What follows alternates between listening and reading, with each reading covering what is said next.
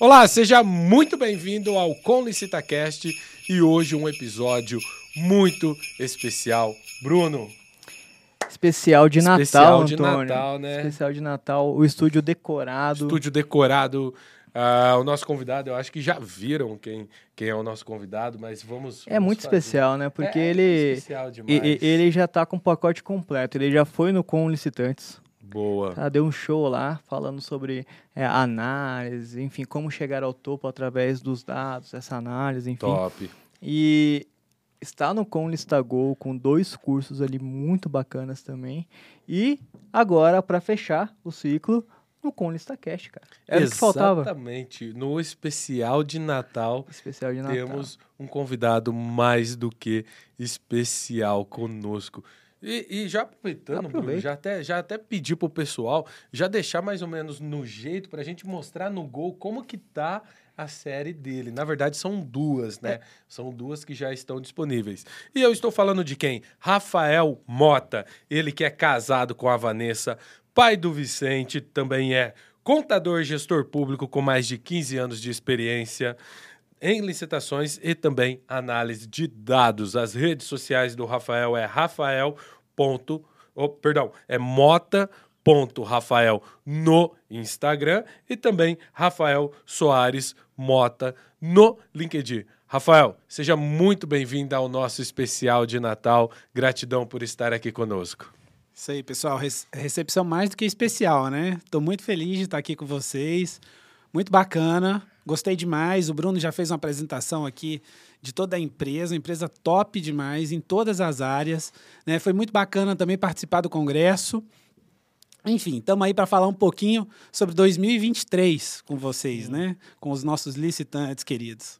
Ah, já estamos fazendo a, a previsão para, para o futuro, né? Como será 2023? E me fala uma coisa, Rafael. Tinha muito panetone, porque aqui tem comida para todo quanto é lado. Você saiu andando por aí, eu acredito que encontrou muitos panetones por aí. É, mas Chocotones. Chocotones. Meu Deus. E claro, Não lembra, não lembra. Ah, E claro, nós faremos aqui uma introdução para que você, licitante, eh, consiga compreender eh, ou, pelo menos, se preparar para o ano de 2023 no mundo das licitações. Nós tivemos, obviamente, muitas mudanças né, ao longo desse ano e ano que vem será um ano de consagração ali, possivelmente, da, da nova lei. Então, é um ano que vai trazer muita perspectiva para o mercado e você precisa estar, no mínimo, preparado. Então, tanto o Antônio como o professor Rafael também eles vão falar aqui como que você deve se preparar e todos os, os caminhos que você deve seguir para poder ter sucesso no mercado das licitações.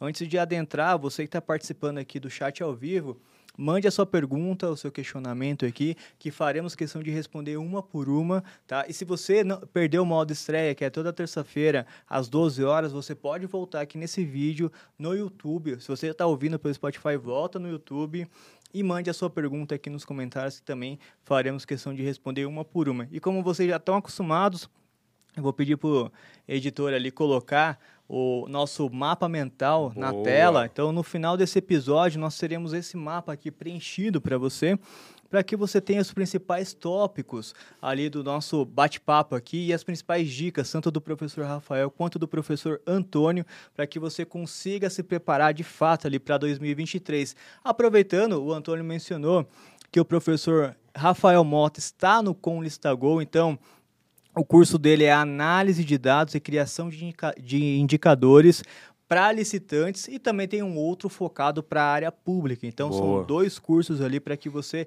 dois cursos de formação inclusive, para que você se torne um especialista nisso e quem quiser ali assinar o Gol, o link também está na descrição, quem não é assinante ainda, para que você tenha acesso ali de forma integral ali, ter acesso a diversos e diversos cursos no Com Lista Gol. Dados os recados, professor, seja bem-vindo, é uma honra ter você aqui, de fato. É, quanto à questão de 2023, é, 2022 tivemos muitas e muitas mudanças ali, perspectivas ali na área de licitações. Qual- quais são os principais pontos que todo licitante ele deve ter para esse ano que está por vir aí? Então, Bruno, é, vou tentar apresentar uma visão mais holística aqui. Né? A gente está falando para o licitante, mas o licitante é um empresário. certo? A gente não pode pensar só em licitação. O licitante, você licitante, também tem que prestar atenção nos dados financeiros da sua empresa, tem que prestar atenção na tua equipe, tem uma série de fatores que você tem que estar atento.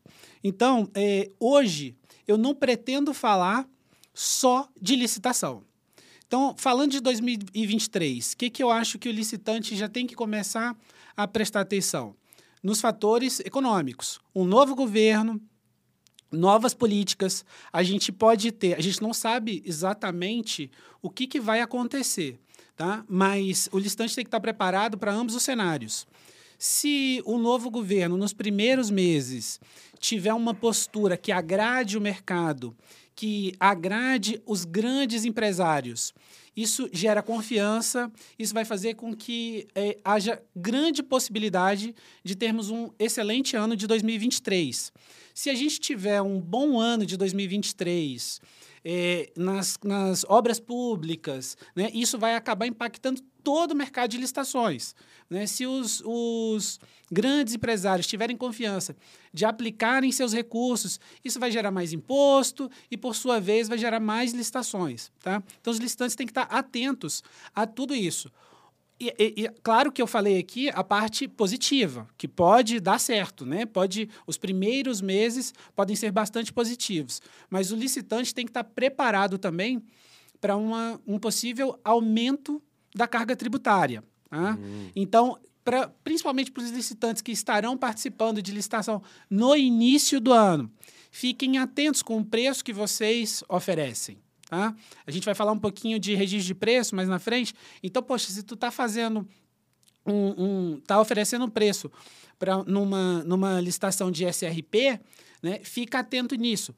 A Lei 14133 já trouxe uma vantagem nesse sentido, que é a possibilidade da atualização dos preços, coisa que a gente não tem é, não teve em 2022 nos anos anteriores. Né? Sempre é uma grande celeuma essa questão da atualização no, no SRP. A 14133 parece que corrigiu isso aí, se não vier nenhuma é, opinião contrária na frente ou uma alteração é, legislativa, acredito que isso não será mais um, um, problema. De toda forma, o listante tem que ficar atento nisso, tá? Por quê? Porque a atualização de preços, é, a gente tem que, que deixar claro que ela vai ser feita com base em algum índice. Tá? Esse índice não necessariamente é, um, é, terá o mesmo impacto que o licitante pode ter no aumento da carga tributária. Ficou claro isso? Né? Então, esse é um ponto de atenção para os licitantes. Outro ponto, inflação. Né? Inflação 2021, 2022, terrível, muito complicado. E tende em 2023 a ser um cenário ainda complexo no mundo inteiro. Isso não é a exclusividade do, do Brasil. Então, também é um ponto de atenção para todos os listantes, beleza? O listante, quando vai dar o seu preço, ele tem que ter em mente esse cenário que se avizinha.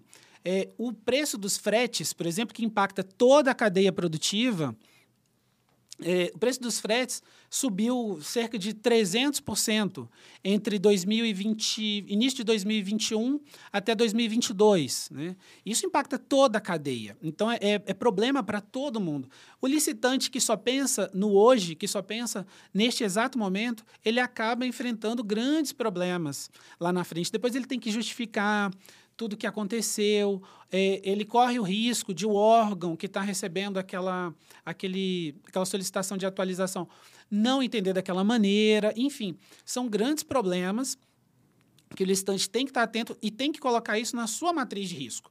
Não é só o governo que tem que fazer matriz de risco. O licitante também tem que fazer matriz de risco. Tem que pensar no longo prazo. Tá? Não dá para pensar só naquela licitação que está participando é, naquele momento. Tá? É, e o registro de preço, como eu, eu, eu, já falei, eu acho que vai ser uma, uma tendência que vai crescer nos próximos anos. Tá? Eu acho que os órgãos, aos poucos, vão aumentando cada vez mais a utilização do registro de preços, e isso pode ser bastante interessante. Ah, para todas as empresas, na verdade. Quem já tem, quem já está acostumado com isso, quem já tem experiência, tende a surfar. Mas, é, como a gente está falando de uma nova lei, né, há espaço para todos, há espaço para os novos entrantes se beneficiarem disso aí. Tá joia? Eu tô anotando cada ponto aqui. viu? Maravilha, pra gente já Porque- colocar no mapa que, que tem muito conteúdo. Ó, eu já anotei aqui, vamos ver se é ver, isso. vamos ver. Me ajuda, tá? Ó, os pontos de atenção. Mudança no cenário político, Boa. possível aumento da carga tributária, principalmente para SRP, inflação, aumento do frete, tendência no aumento do número de editais para registro de preços. Sim, e veja, nós estamos entrando em um momento, né, Rafael, em 2023 e depois, consequentemente, 2024.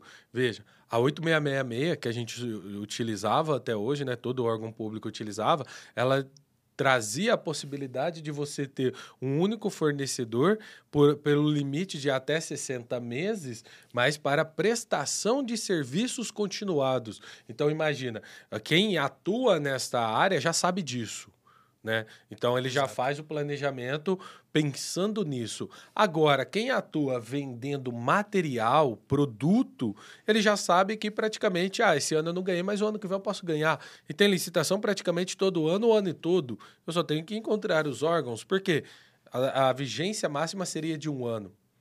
Veja, a nova lei traz que também para materiais, produtos, eu posso ter, se ele for de fornecimento continuado, eu posso ter uma licitação com uma vigência maior. Isso. Então, veja, é um cenário que você tem que já antever agora. Porque dependendo do caso, não vai ter mais aquela situação que a gente tinha de ah, esse ano eu não ganhei, o ano que vem eu participo e posso ganhar. Não, porque dependendo do planejamento do órgão público, ele vai fazer licitação daqui cinco anos. Dependendo do caso, daqui 10 anos, porque também tem essa possibilidade do contrato, dependendo do contrato, ter a vigência por até 10 anos. Então, veja, imagina você, o município, o seu município, aquele que eu tenho a sede da minha empresa, de repente representa a maior parte do meu faturamento e por algum motivo, é, a expressão que a gente usa, né? Comi bola em alguma coisa, perdi aquela licitação e talvez aquele órgão público vai estender esse contrato por até 10 anos. Imagina, eu vou ficar uma década sem vender aqueles materiais para aquele órgão público. Então, é um momento de se preparar muito bem, de entender muito bem, além do, dos reflexos né, que a gente tem recém-saídos de uma eleição, um governo novo, né? a gente tem também um, um cenário novo, um cenário totalmente novo. E quando a gente fala de governo novo, independente de ser posição ou não, ele vai ser um governo novo, ele se estrutura de uma forma diferente. E, e tem outros detalhes, né? A, a tendência da curva de juros é se manter alto. E o que é um juros alto? Compensa eu deixar, o investidor deixa dinheiro em renda fixa, não vai querer investir, inovar, distribuir dinheiro, até por conta da inflação. Um, um, dos mecanismos de segurar a inflação é os juros maior. Então, veja, tudo isso vai impactar em 2023.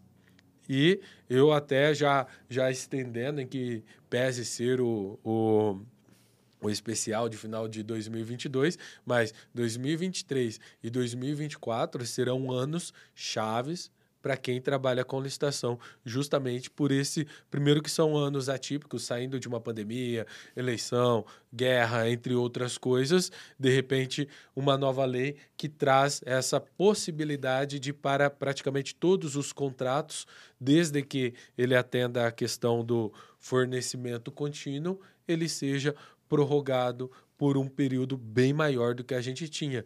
E eu ouso dizer que fornecimento contínuo, independente de ser serviço ou produto, é a maioria dos contratos dos órgãos públicos. Porque todos os anos ele precisa de determinados produtos, por exemplo, medicamento, material Exato. hospitalar, material escolar, material de limpeza, entre outros. Então, em especial, quem atua neste nicho tem que ficar mais atento. Exato. É, nesse, sobre esse aspecto que você citou, é, eu vejo como um risco e vejo também como uma possibilidade, como um- uma oportunidade. Oportunidade. Tá? É, lembrando que todo início de legislatura é um novo governo, né? A gente Sim. tem uma renovação da, da Casa Legislativa, a gente tem uma renovação de deputados, de alguns senadores, né? Então sempre é um novo governo, independente de se há uma, Se é reeleição, uma reeleição ou não, ou não isso, né? exato. Então sempre a gente tem uma nova configuração e novas possibilidades, beleza? E, com relação a essa questão do, do tempo de contrato, você já me, me puxa para uma, pra um, pra uma outra situação, que é o aumento das compras eletrônicas. Né? Boa. Com a 14133, as compras eletrônicas passarão a ter cada vez mais protagonismo. Então, aqueles licitantes que estão acostumados a fazer vendas diretas, que tem ali, que, que, que trabalham via de regra ali só com o seu município, né, que participam de pregões presenciais ou convites, enfim, eles vão ter um sério problema. Eles vão ter um sério problema. Por quê? Porque os licitantes que já estão acostumados a trabalhar de forma eletrônica tendem a ganhar mercado.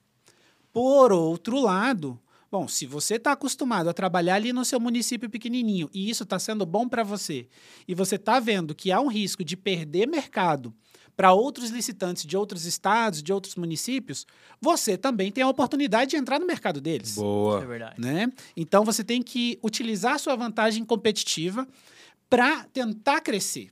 É, é óbvio que alguns ficarão pelo meio do caminho. Né? Isso aí eu não tenho dúvida. É, aqueles licitantes, aqueles empresários que estão acostumados a trabalhar de uma determinada maneira e que é, não, não, não se adaptam, que têm maior dificuldade de lançar algum produto novo, que têm maior dificuldade de gestão, eles têm um sério risco de ficar pelo caminho. Mas aqueles licitantes que estão assistindo aqui o, o podcast, que são antenados com, a, com a, as alterações da, da legislação, que são antenados com as mudanças de mercado, eles têm uma grande oportunidade pela frente podem acabar transformando uma empresa municipal, né, uma empresa ali que atuava só em âmbito municipal, numa empresa que atua em âmbito nacional. Boa. Então, quer dizer, todo risco também pode se tornar uma, uma oportunidade. Depende da sua abordagem à situação.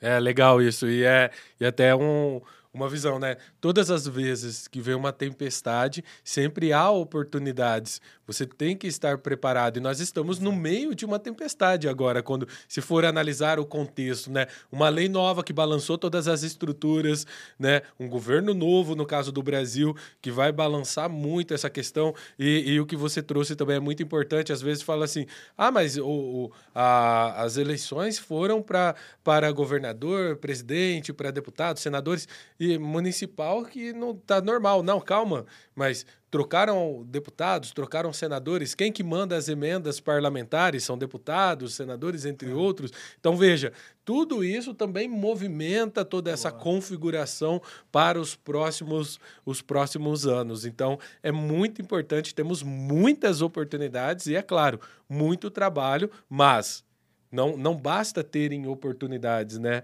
É, eu tenho que saber aproveitar essas oportunidades. E este é o melhor momento para eu entender isso, é o melhor momento para eu entrar.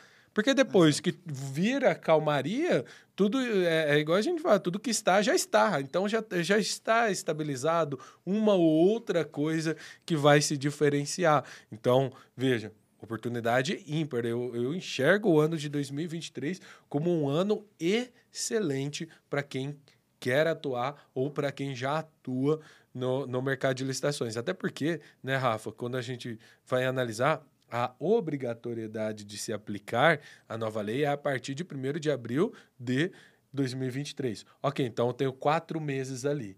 Então, veja, eu terei um tempo para experimentar, porque até o próprio órgão público vai querer experimentar algumas coisas, vai querer analisar. Talvez ele não se sente seguro, por exemplo, eu não vou fazer um contrato de 10 anos nesse primeiro momento, Isso. ou eu não vou fazer um contrato que existe a possibilidade de prorrogar por até 10 anos nesse primeiro momento. Vamos sentir primeiro, vamos experimentar e ver. Então, vejo que o ano de 2023 e o ano de 2024 serão anos mais de experimentação e de trabalho para construir para o futuro. Mas a partir de 2025, por exemplo, poxa, quem chegar atrasado é o velho ditado. Quem chega atrasado na fonte bebe água suja.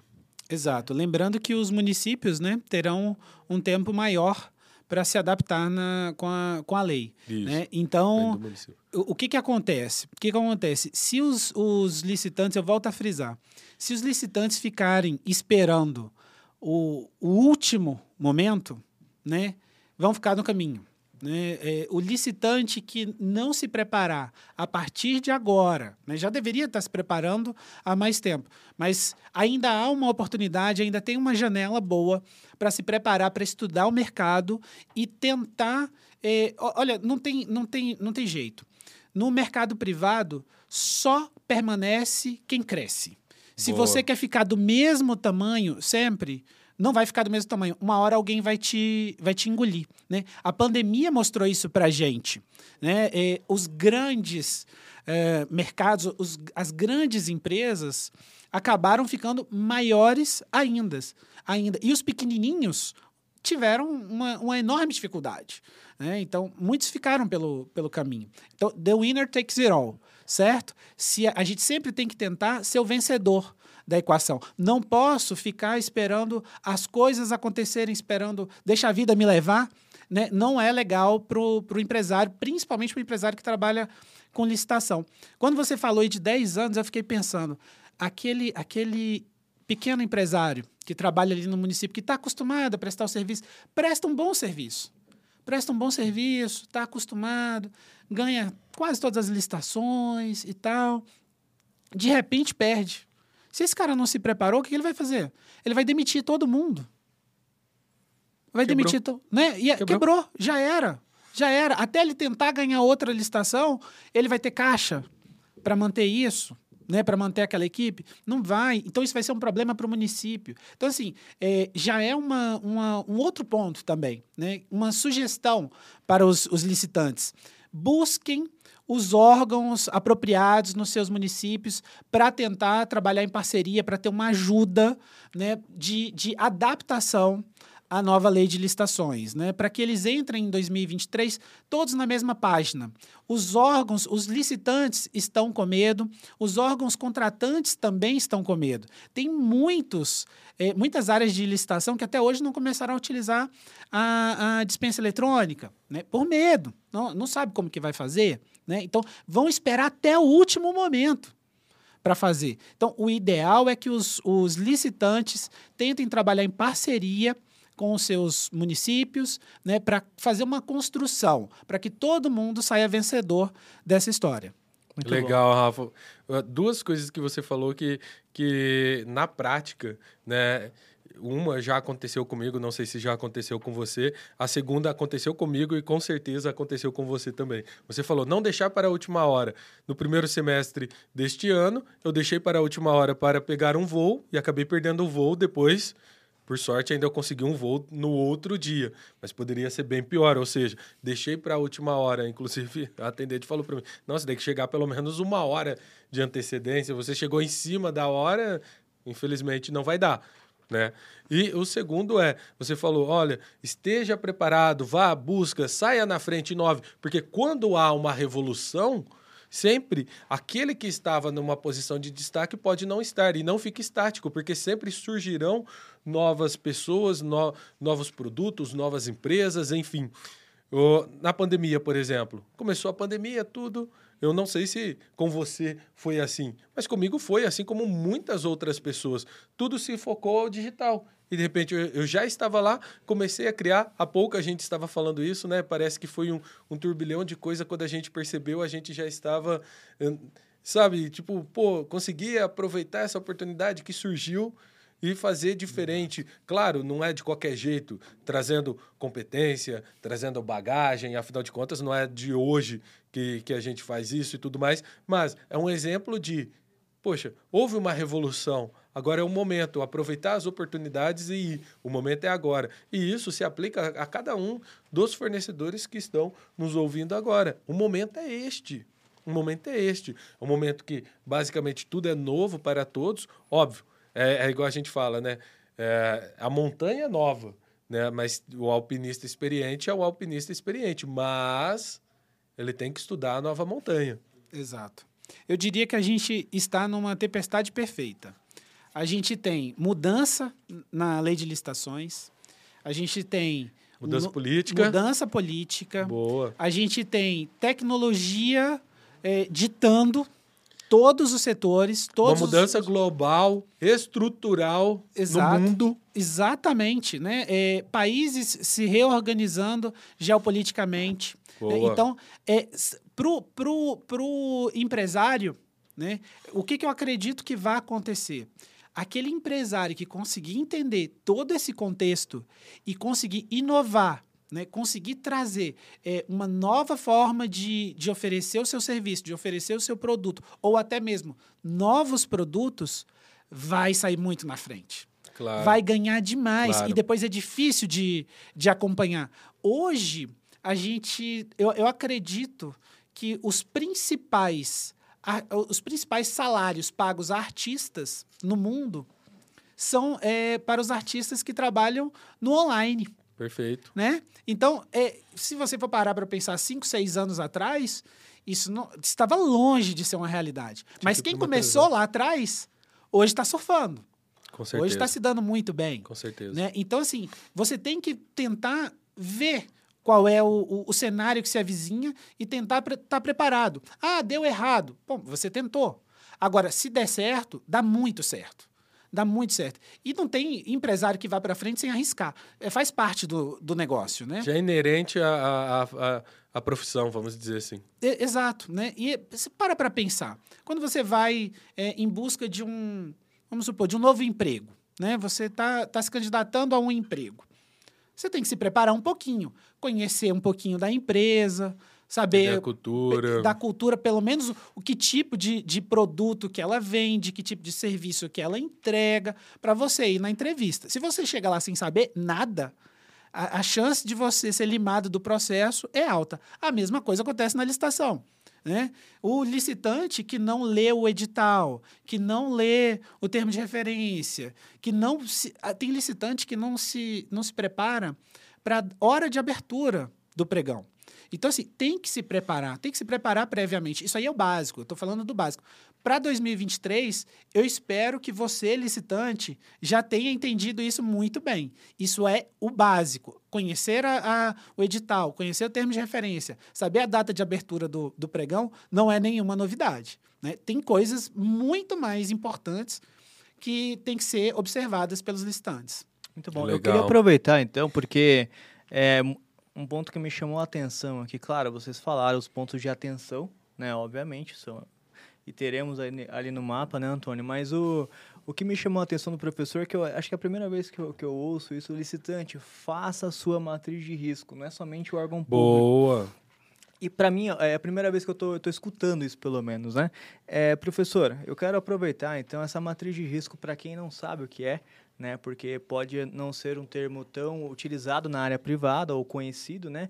O que seria isso, né? De forma mais simples, até algumas dicas ali para quem quiser. Pô, eu gostei dessa dica, quero adaptar aqui porque vai fazer com que eu tenha ganhos ali, até para poder é, dialogar com a administração. Tá ótimo. Tentando explicar de forma simplificada. O que, que acontece? É, você, licitante, tem que fazer um levantamento de quais são os riscos envolvidos no seu negócio, beleza? Então, se você. Um exemplo: se você vende é, computador, tá? Com a pandemia, todo mundo trabalhando em casa, que tipo de computador passou a ser mais demandado? Um notebook ou um desktop? Via de regra, um notebook. Via de regra, equipamentos portáteis. Então, você tem que ter isso mapeado. Olha, num cenário X, qual é o maior risco para o meu, meu negócio? Ah, é deixar de vender desktop. Na hora que eu deixo de vender desktop, surge a oportunidade de vender notebook? Surge. Então, eu identifiquei o risco e já identifiquei uma oportunidade. Eu tenho que pensar também, você tem que pensar, na verdade, né? Em que tratamento que você vai dar para cada risco.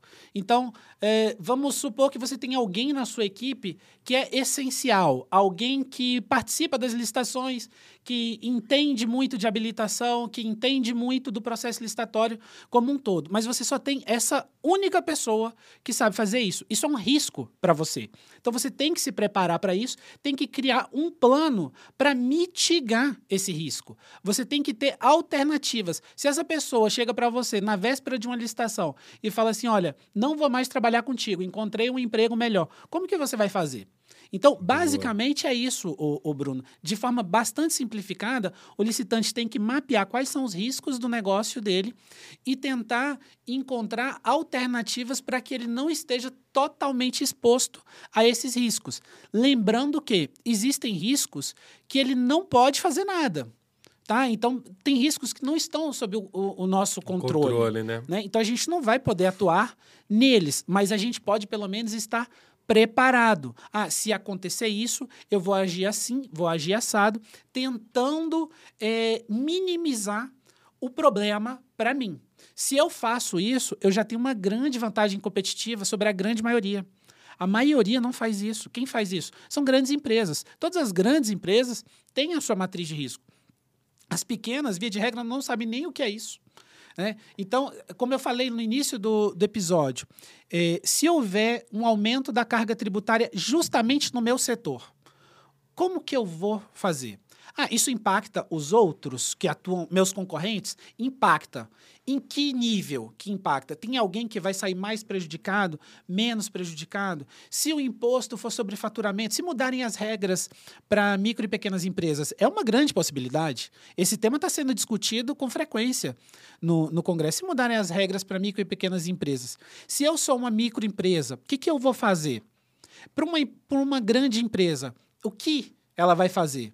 Né? Então, assim, a, a, gente tem que tentar pensar sempre lá na frente, tentar é, antecipar os problemas para que esses problemas não sejam, não causem o declínio da empresa. Né? Determinados tipos de risco podem levar uma empresa ao fracasso total. Então, um risco muito comum, inexecução.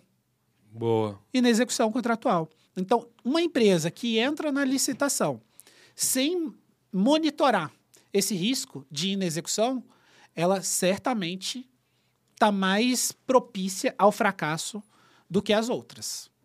É super comum o licitante entrar numa. É, hoje nem tanto, mas quando o pregão eletrônico começou, tinham muitos licitantes que jogavam o preço lá embaixo. Lá embaixo. E depois eles viam se iam conseguir atender. Né? Depois eles iam pensar no, no problema. Olha que loucura. E muitos acabaram fechando as portas por causa disso. Tomavam sanções tão pesadas, tão pesadas, que não conseguiam mais é, prestar manter o serviço. Não conseguia mais manter o negócio. Exatamente. Hoje, depois de tantos anos, o licitante que quer se manter e que quer crescer, ele tem que pensar nisso. Né? Ele tem que visualizar, ele tem que olhar, por exemplo, o índice de mensuração de resultados, o IMR, se for um, se for um serviço. Né? Então ele tem que olhar aquilo ali e falar assim: poxa, esse IMR está muito pesado. É um risco. Estão exigindo aqui mais do que eu consigo entregar. Isso é um risco. No, no, na nossa série, eu tratei lá do lead time. Né? Então, o, o, o, licitante ele tem que saber qual é o prazo que ele consegue entregar o produto a partir do momento que ele venceu a licitação. Se ele trabalha com um prazo médio, por exemplo, de 25 dias, aí o prazo que a licitação está exigindo, que o edital de licitação está exigindo, é de 18 dias. Bom, se ele entrar nessa licitação, ele tem um sério risco de não conseguir entregar naquele prazo. Se ele fizer isso de forma pensada, menos mal. Né? Ele pode até chegar lá na frente e conseguir convencer o órgão contratante de que ele precisa de mais prazo e tal. Mas ele está correndo um risco calculado. Ele sabe muito bem que ele pode ser penalizado. Ele sabe muito bem que isso pode impactar o resultado financeiro dele. Ele pode sair de um lucro para um prejuízo naquela licitação. Né? Mas existe essa possibilidade. Agora imagina se ele nem conhece. Se ele não sabe qual é o lead time dele, se ele não está prestando atenção qual é o prazo de entrega do, do, do produto naquela licitação. Olha que, né, que situação que esse licitante está se colocando. Então, é isso. É levantar todos os possíveis problemas que possam ocorrer e tentar criar é, ações que ou, ou situações que possam mitigar esses riscos. Que maravilha. Exatamente. É interessante que, que, que você trouxe, né? Por exemplo, que nessa questão do, do lead time, né? Imagina que o meu é 20 e o órgão está pedindo 18. E eu olho, ali é um risco. Então, ah, eu sei, eu não vou conseguir nos 18. Então é, é, um risco que pode gerar uma oportunidade. Então, se eu entro já pensando, se eu falar assim, bom, eu tenho certeza absoluta que eu vou entregar com 20, não vai passar de 20. Então eu tenho que calcular e verificar, olha, caso eu seja penalizado, quanto que isso vai Exato. apresentar dentro do meu contrato. E mais, não é só isso. Eu tenho que analisar que esse atraso vai gerar qual o impacto dentro deste órgão público. Porque às vezes eu estou pensando só no meu umbigo. Não estou pensando do outro lado, né? A contrapartida do outro lado, né? Porque às vezes eu posso até olhar e falar assim, olha, dificilmente eu vou ser penalizado, mas eu estarei prejudicando. O que é que eu estou entregando? O que, que eu estou fornecendo? Então, tudo isso eu vou fazer essa análise dentro da minha matriz de risco. E aí eu posso aceitar, como neste caso, posso minimizar, mitigar, enfim, em alguns casos, transferir, enfim, e aí vai ser conforme a análise da minha matriz. Exato. E assim, é interessante notar que o licitante mais bem preparado, aquele licitante que conhece o edital, que conhece o termo de referência, que conhece a sua empresa. Porque Boa. por mais que isso, isso possa parecer óbvio, tem muitos que não conhecem a própria empresa, tá? Então, primeiramente você tem que conhecer dentro, dentro de casa para depois tentar conhecer fora. Mas, enfim, se você conhece o mercado, se você conhece uh, uh, o edital, conhece o termo de referência, o licitante que está bem preparado a esse nível, ele corre mais riscos e se dá bem.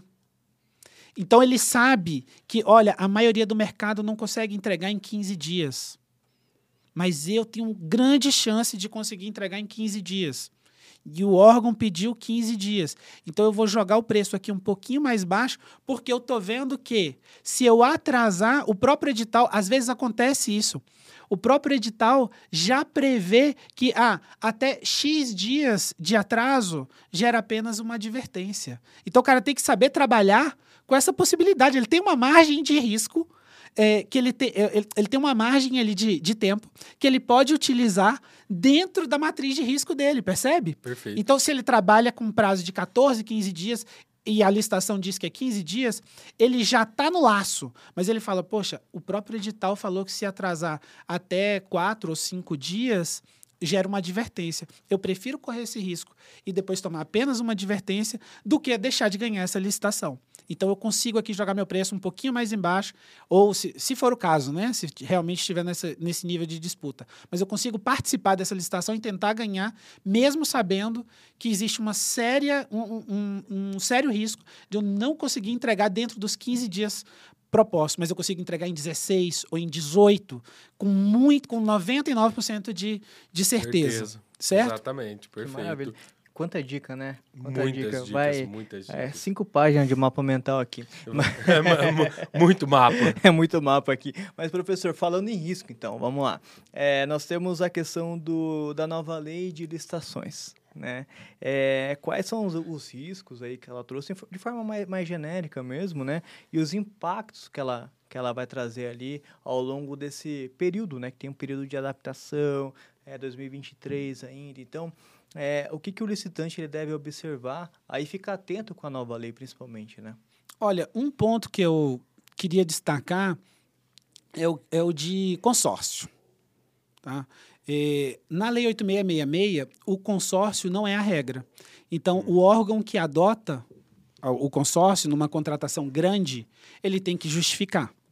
Na 14133 já é o contrário. Então, o, numa contratação de grande porte, o consórcio passa a ser a regra.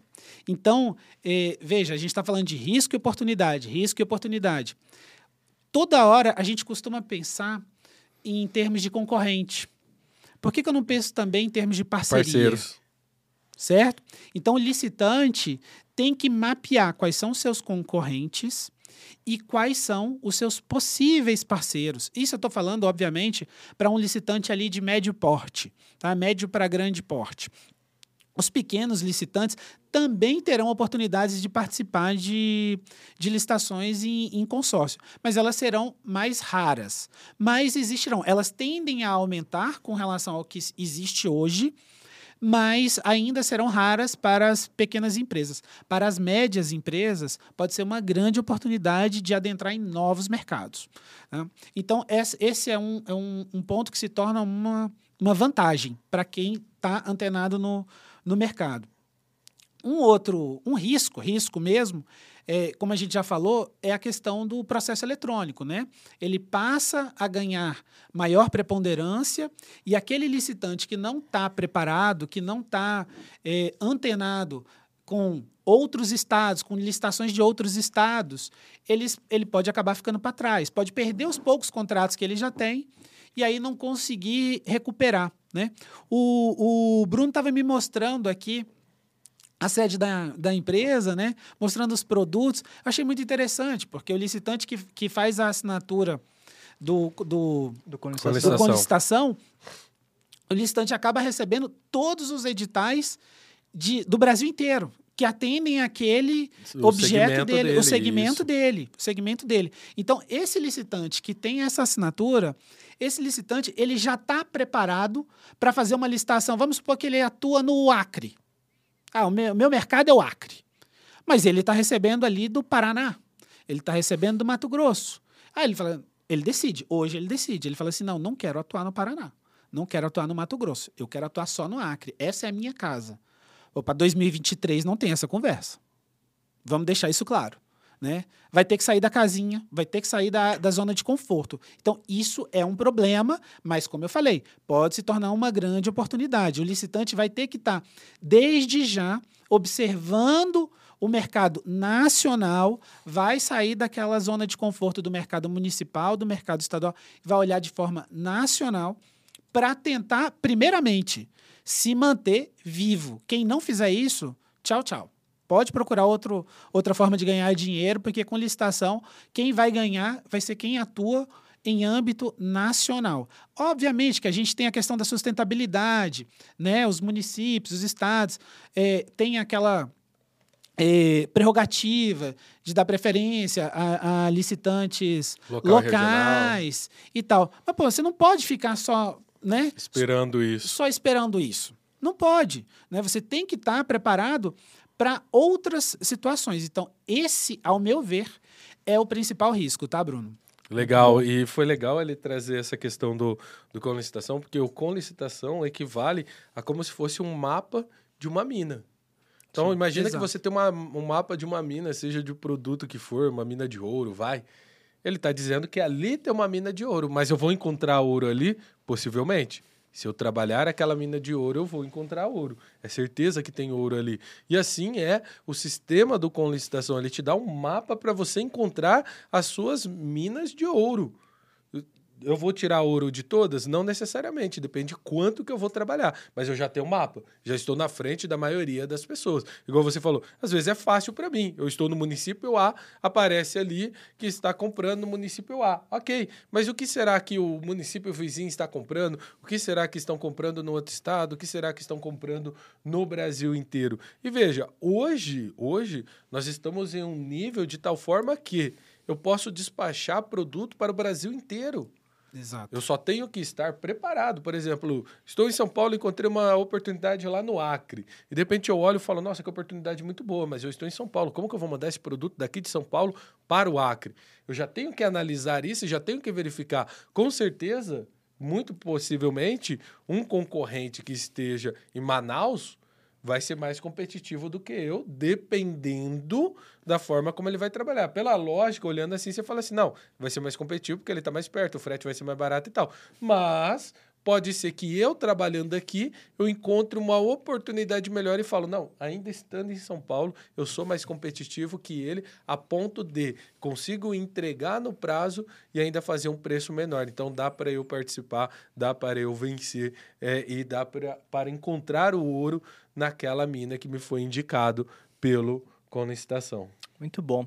Ap apresentei para ele o banco de dados ali. Boa, é que, boa, é boa, pessoal do eu, eu, faço questão de todo convidado que vem ao Conestação, né? De mostrar ali todos os departamentos. Começa lá pelo jurídico, são cinco andares aqui, né? Até chegar no nosso, que a gente tá na cobertura aqui no Antônio. Ah, então tem que começar pelo jurídico. Começa pelo jurídico. Eu já comecei errado, porque É. eu não, não- Daí um dia que eu já cheguei e já saí apresentando todo mundo pela- portaria, né? Não, aqui é o Max e tal, e vai É, indo é, e o, tal. o tour correto é assim, ó, começa pelo jurídico, vai na TI, aí depois você vai no banco de dados, onde eu fui ali Ah, com tá. ele. É, é porque eu não estava com o mapa, viu? Não tinha o mapa da mina. Saí fazendo da forma mais difícil. E, e aí, e, é engraçado porque o banco de dados ali tem, não sei, é, um pouco mais de 20 pessoas ali, de 20 a 30 pessoas, né?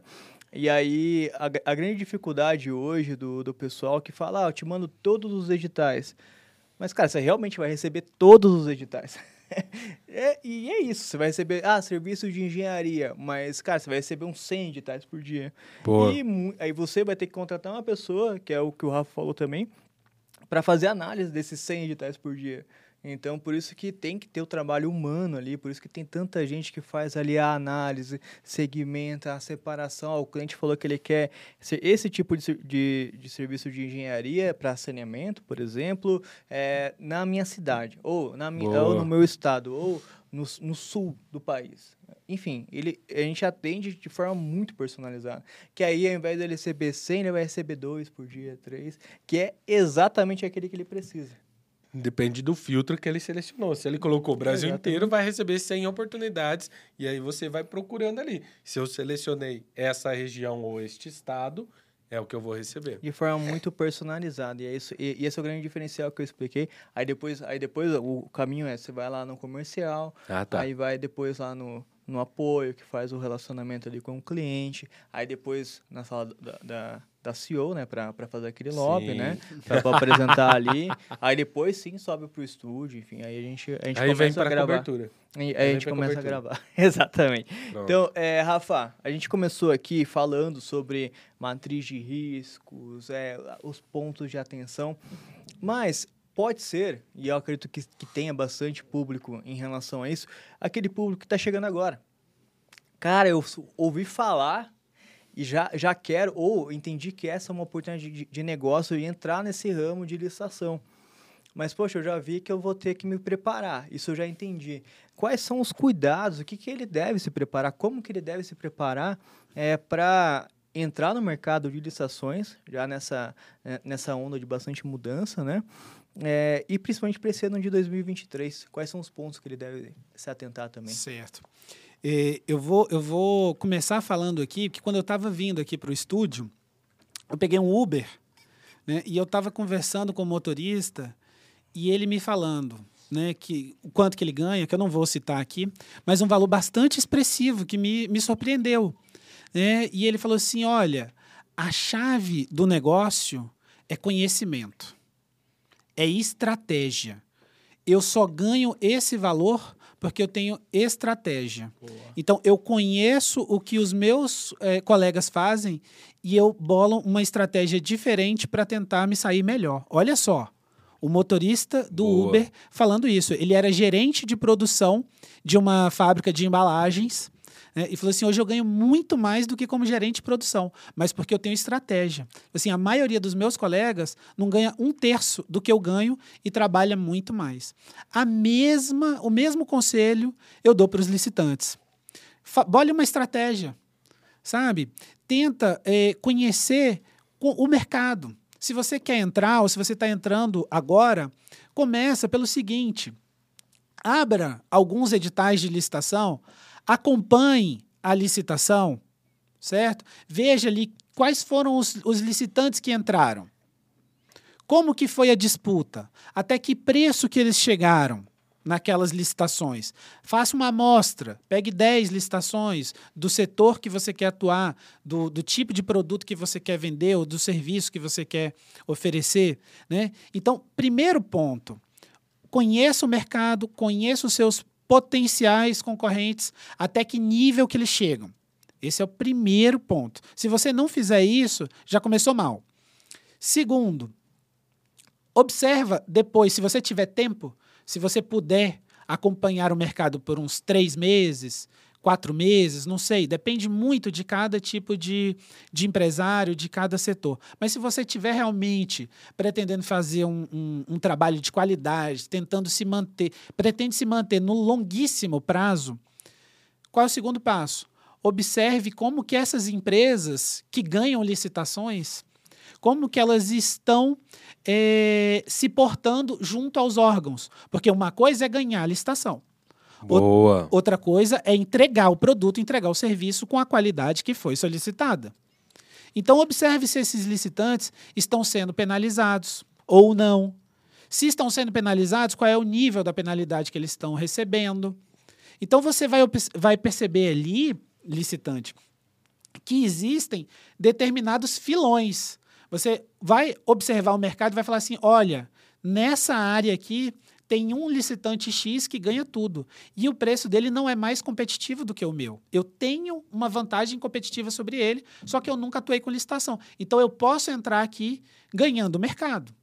Por quê? Porque eu tenho qualidade, eu tenho preço, eu só não atuo ainda vendendo para o governo.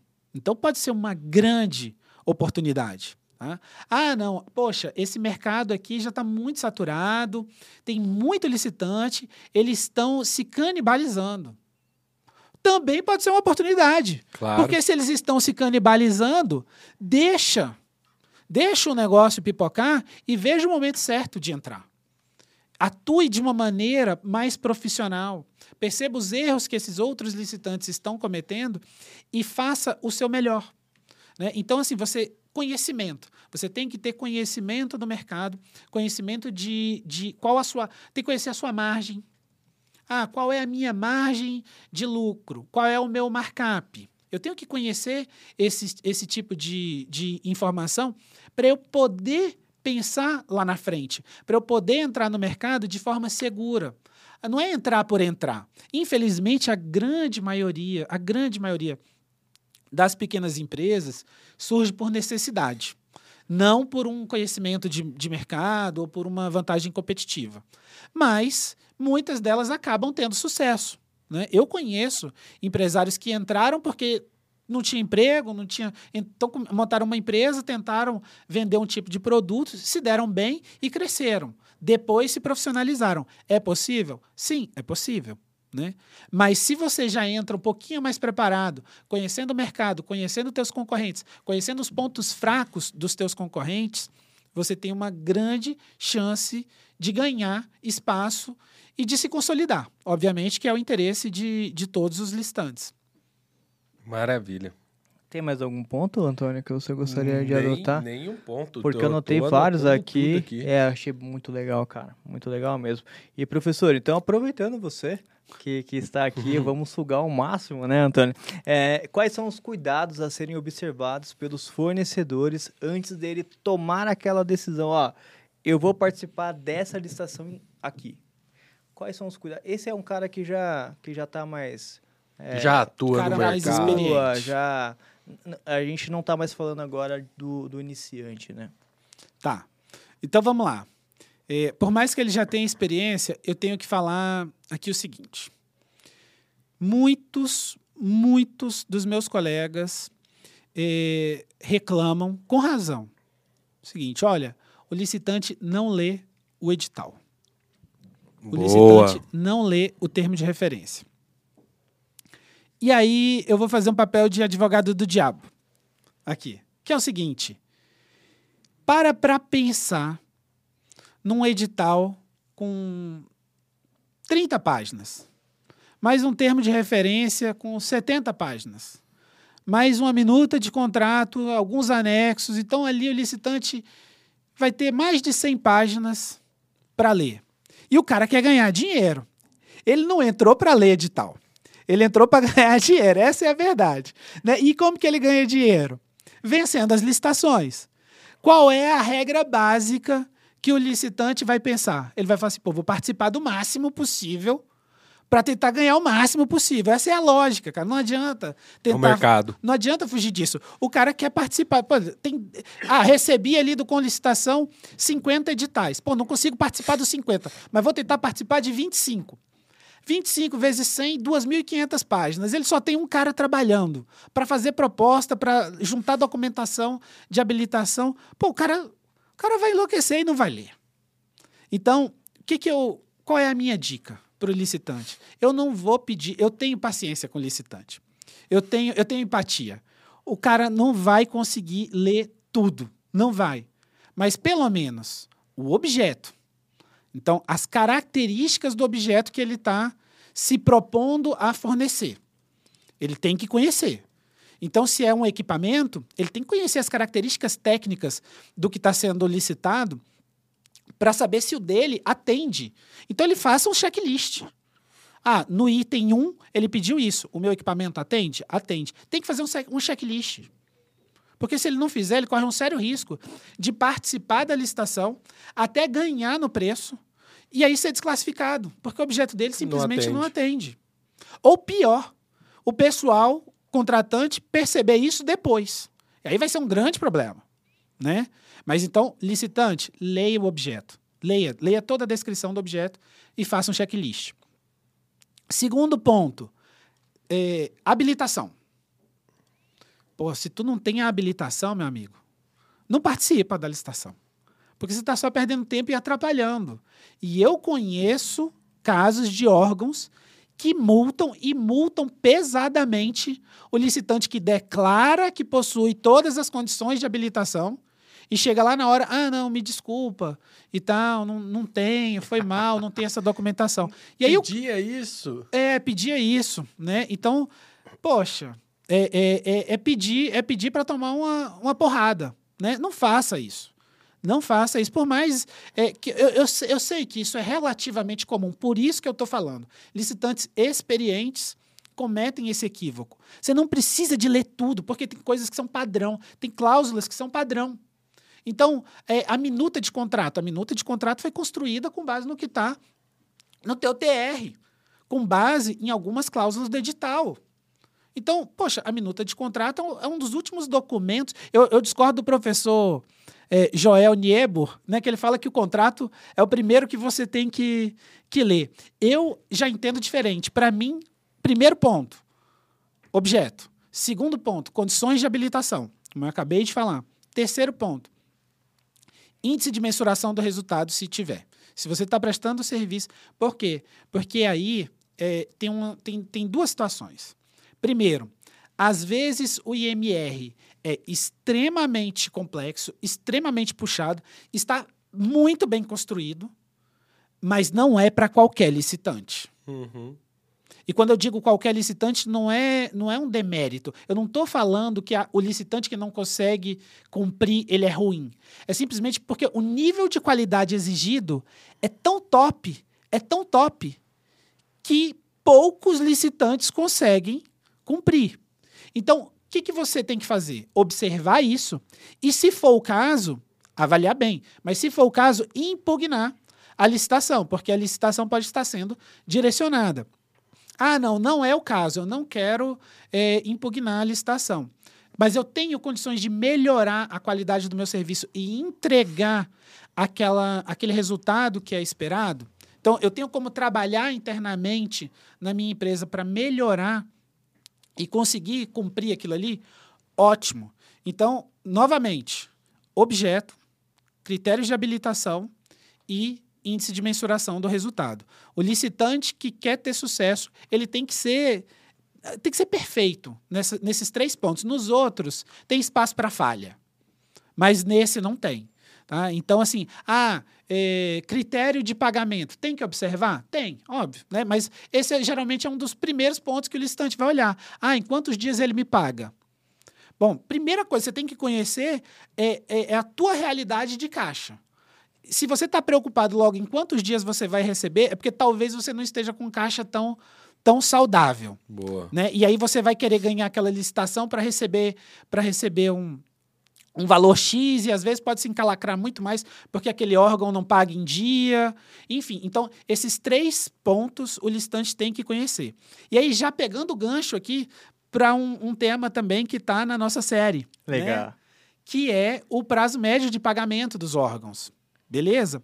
Então, isso não consta em nenhum edital. Eu nunca vi. O que consta é o seguinte: vou te pagar em 30 dias. É. Vou te pagar em 15 dias. O que muitas vezes não é verdade. Depende... órgãos federais, via de regra, cumprem o prazo. Órgãos municipais têm sérios problemas. Não todos, né? Obviamente, tem municípios que são que pagam em dia. Mas o licitante tem que observar isso. E o licitante tem o direito de peticionar no órgão e questionar: olha, qual é o teu prazo médio de pagamento? Das últimas 100 faturas que você recebeu, quantas foram pagas em dia e em quantos dias você pagou? São dois pontos. Quantas foram pagas em dia, ou seja, dentro do prazo, e qual foi o prazo médio de pagamento? Ah, não, aí o órgão vai dizer lá, né? Às vezes o pessoal do orçamento vai dizer: ah, não, mas eu não tenho como calcular isso. Claro que tem. Claro que tem. Só pegar Né? quando a nota chegou, a nota de empenho, liquidado, enfim. Exato, exato. O próprio né? sistema dá, dá o relatório para você. Exato. Agora, quantos licitantes fazem isso? Eu não conheço um que faça isso. Não conheço. E isso aí pode significar o, o declínio da empresa.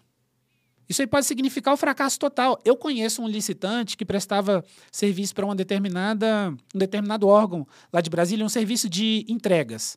né? Na época que se podia fazer entregas com, com o motoboy. Né?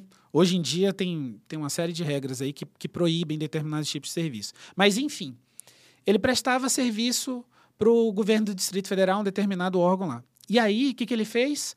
Poxa, a demanda é muito alta. O que, que ele fez? Contratou mais motoqueiros, adquiriu motos, se endividou, pensando: vou ganhar muito dinheiro, vou ficar rico.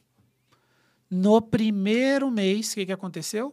Não recebeu em dia Putz. Pronto. teve que pegar empréstimo para pagar todo aquele investimento que ele fez, né? E aí chegou no segundo mês e no terceiro mês. E aí teve um, um problema lá, né? Dentro do, do, do governo do Distrito Federal. Isso faz muitos anos, tá? Teve um problema e o, o, o órgão falou para ele, falou assim, olha, sinto muito, mas eu vou ter que dispensar o teu serviço. Falei assim, como assim? Você vai quebrar o contrato? Sim, porque os Correios entraram na justiça dizendo que isso aqui é exclusividade deles. Não poderíamos estar fazendo esse serviço com eh, motoboy. Meu Deus. E aí o cara já tinha comprado eh, eh, motos, contratado motoqueiros Motoqueiros. e não tinha recebido nenhum dos três meses. E ainda foi cancelado o contrato. E ainda foi cancelado o contrato. É, é. Ó, Olha, olha, olha o tamanho do problema. Isso por quê? Porque ele não conhecia as condições do serviço. Ele não conhecia, não conhecia. Ah, o órgão licitou, ele falou assim: vou entrar, eu tenho um serviço, eu tenho esse tipo, eu presto esse tipo de serviço, então vou entrar nesse mercado, mercado público aqui. Ótimo, vou me dar bem. É, não conhecia o prazo de pagamento, porque aquele órgão já tinha um histórico de não pagar em dia. Então, quem não tem caixa, é, né, tá, tá, tá com um problema grande. Tá com um problema grande ali. E por que, que ele ganhou? Porque os outros, que já eram grandes, falaram assim: a gente não participa lá. Porque lá é problema. Então, olha só. Habilitação, objeto, IMR, na época não existia IMR, hoje existe IMR, e prazo de pagamento. Então, questione o órgão qual é o prazo médio de pagamento e quantos por cento das faturas são pagas em dia. Passe a fazer isso com frequência. Passe a fazer isso. Isso vai gerar uma necessidade de alteração e todos vão passar a, a, a oferecer esse tipo de informação que é relevante. E quando não é Massa. perguntado, né, o pessoal não acha que ninguém precisa. Então, quando você começa a gerar esse tipo de demanda, eh, eles vão começar a observar, poxa, a gente tá com nosso prazo médio aqui, tá, Muito tá alto, alto. muito alto. Ó, a gente tem que melhorar isso, pessoal. Vamos, né? Então, é, se, se não tem ninguém ali pedindo ou questionando, acho que tá tudo bem, né? Então, é, é um ponto também de partida e, cara, que aula. Quero te agradecer mesmo ali, porque realmente eu fiz aqui as anotações para inserir no nosso mapa, Antônio. Antônio, Serão você acrescenta uns três coisa? ou, quatro Ah, mapas no aí. mínimo, no mínimo. No mínimo. Eu, eu, eu até eu vou entrar aqui num, num ponto que ele é bem interessante, é, Rafa. Justamente porque você tem ali é, a preparação, você tem que saber as regras do jogo, é, a leitura do, do, do edital, termo de referência, enfim, as modalidades, pregão eletrônico, inflação, você, você fez todo o amparato. A principal dúvida é, que eu vejo de todo licitante, independente se ele está é, começando agora ou se ele já é experiente, porque o mercado ele tem uma alteração gigantesca, né? É, a gente viu nos últimos dois anos, né? É, inflação, enfim, um monte de coisa. Como que ele faz a precificação do seu produto para ele entrar? Qual, qual valor eu entro? Eu entro com... Enfim, esse é um tema muito delicado, né? Claro que tem uma, uma série de, de prerrogativas, né? Mas como que, é, se você pudesse ali atender um, um fornecedor hoje, como que você orientaria ele de forma bem bem rápida ali, ó. Sucinto. Você tem que se atentar isso, a isso, isso. Ah, não, não esqueça daquilo. É, como que seria essa, essa breve consultoria para esse licitante? Perfeito. É, primeiro ponto, né? Todo pequeno empresário tem acesso ao Sebrae. E o Sebrae oferece diversas ferramentas, oferece consultoria nessa área. Então, é uma dica que eu dou para todos os licitantes, né, para os pequenos, principalmente, né, que têm dificuldade nessa parte financeira, busquem o apoio do Sebrae para é, fazer um cálculo correto dos seus custos. Tá? Dito isso, vamos lá. O licitante ele vai participar da, da licitação, o fornecedor ele vai participar da licitação, ele tem que conhecer o seu custo variável e o seu custo fixo. O que, que é isso? Né? De forma simplificada, para cada produto que ele vai vender, ele tem que saber a, o custo daquele produto. Então, se eu vender só um, independente das outras despesas que eu tenho, se eu vender só um, quanto me custa esse produto? Vamos supor, o, o Bruno está com um computador belíssimo aqui na, na frente, né? E tal. Então, quanto custa esse computador para eu comprar e depois revender, já incluindo os impostos. Tá? E, e, com a alta do dólar, você pode ter lucro, inclusive. Exato, exato. Muito bem. O Bruno, o Bruno tá fazendo os cursos todos aí. é, então, então, eu comprei esse computador por 3 mil. Aí o órgão está licitando né, 100 desses computadores. E o preço estimado é de 6 mil, o dobro. Bom, eu tenho uma possível eu tenho uma possível margem de 100%. Um, possi um possível markup, que é o que a gente chama de 100%. Tá? Porém, isso vai, eu, eu vou descobrir realmente na fase de lances. Mas eu já sei que ele me custa, com todos os impostos, 3 mil reais. Eu posso vender esse produto por menos de, que, de 3 mil? Não. não. Claro que é não. Questão óbvio. Claro que não. Isso é óbvio, mas isso precisa ser sim, dito. Sim, é, sabia? É. O óbvio tem que ser dito. O, a gente sempre é, fala isso. Porque aqui eu estou tratando de um objeto muito simples, que é computador. Né? Então, compra e venda. Compra e venda.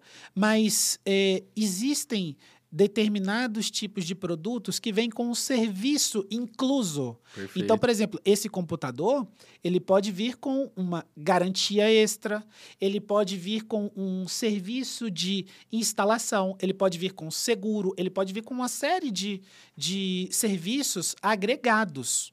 Então, o licitante tem que fazer o levantamento de tudo isso e incluir ali no, teu, no, no custo uh, daquele produto tá? Então, aquilo vai ser o custo variável. Se, é variável por quê? Porque vai variar conforme a quantidade, quantidade. de unidades que ele vender. Quando ele estiver falando, quando a gente estiver falando de serviço, a mesma coisa. Ah, então, por exemplo, é, eu presto um serviço de. Tá. Um serviço de, de diagramação. Diagramação de algum de, de, de periódicos. Então eu contratei o Bruno para fazer isso. E o Bruno me cobra 5 mil reais mensais, independente da quantidade de laudas ou de páginas, enfim, né? Eu não sei qual é a métrica nesse, nesse ramo, mas independente da quantidade de serviço que ele tiver, ele vai me cobrar 5 mil reais. Então, ah, eu tenho que ter uma quantidade X de demandas que ele consiga atender para isso me gerar retorno financeiro. Então, o Bruno, ele deixa de ser um custo fixo para a empresa e passa a ser um custo variável. Perceba? Percebe? Por quê? Porque conforme a quantidade que, de, de demandas que ele tem, o custo variável dele muda.